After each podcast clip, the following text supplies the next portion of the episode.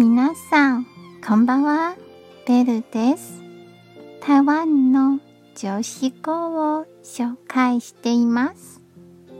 今日の言葉はこちらです。時間を費やしたくない人のために自分の時間を浪費してはいけません。希望の光は明日を照らします。どんな時も前向きに行きましょう。